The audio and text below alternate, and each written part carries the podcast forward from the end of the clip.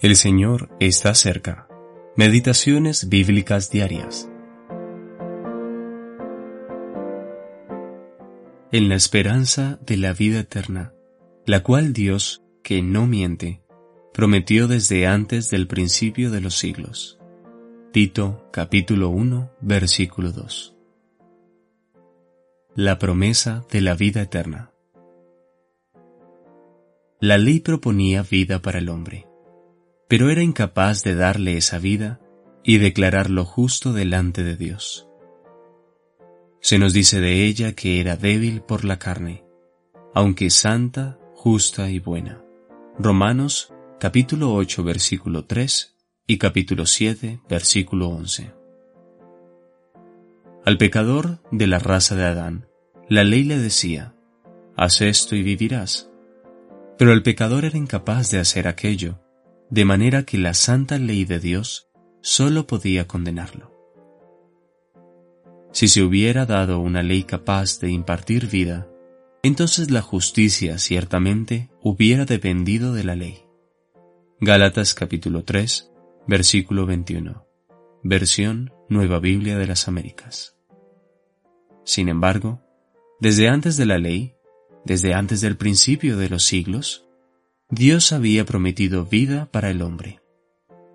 Esa promesa se halla en Cristo Jesús, de manera que Él tuvo que venir donde nosotros estábamos para librarnos del pecado y la muerte, y para que pudiésemos tener vida en Él. Qué maravillosa la sabiduría que concibió tal plan. A Dios sea toda la gloria. Era una promesa tal como lo sugería el nombre del primer árbol mencionado en la Biblia, el árbol de la vida.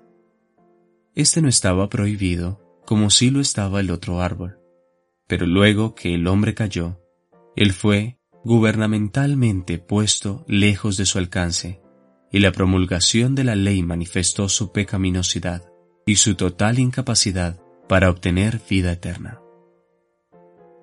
El hombre quedó silenciado delante de Dios y por medio de la muerte de su Hijo, Dios halló una forma para que nosotros participemos de lo que había planeado en su corazón a nuestro favor desde antes que el mundo fuese. Esta vida, en toda su infinita hermosura, no conoce decaimiento ni final.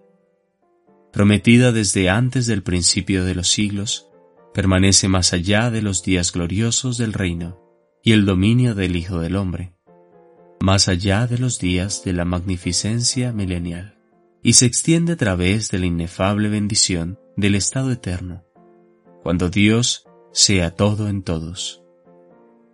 Sin embargo, ahora es nuestra en Cristo Jesús. Es nuestra por la gracia de Dios. Es nuestra por el don de Dios. Romanos capítulo 6 versículo 21. Aquel don no puede medirse está lejos del alcance de toda estimación o definición humana.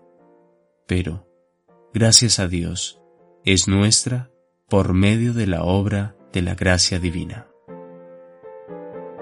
H. J. Fine